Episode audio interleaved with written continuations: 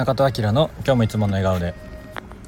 このラジオは現在淡路島でオーガニックショップを立ち上げ準備中や、えー、お産イベントバースジャーニーを企画している中戸明がお届けするウェルビーイングラジオです。おはようございます。本日10月13日今10時20分くらいですね、えー、ちょっとだけ冒頭の挨拶変えてみました。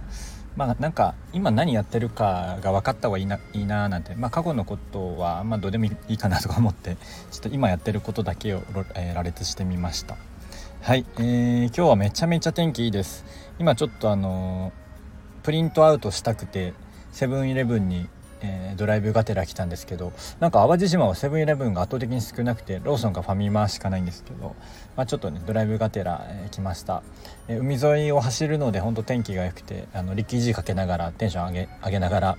えー、ドライブしてきましたという感じになります、えー、お知らせです。11月3日お産イベントバースジャーニーの第2回目を開催します、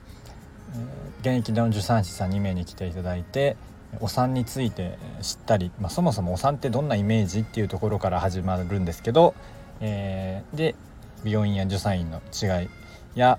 えー、今回はねちょっと自然っていうテーマを、えー、設けてます。お産を通してね自然っていう言葉をちょっと考えてみるきっかけにもなればいいかななんて思っております。えー、ぜひご参加ください、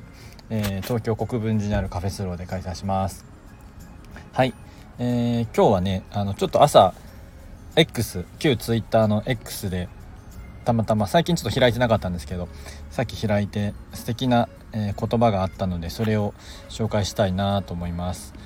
えっとねイエローハットの創業者さん鍵山さんの、えー、名言10選を、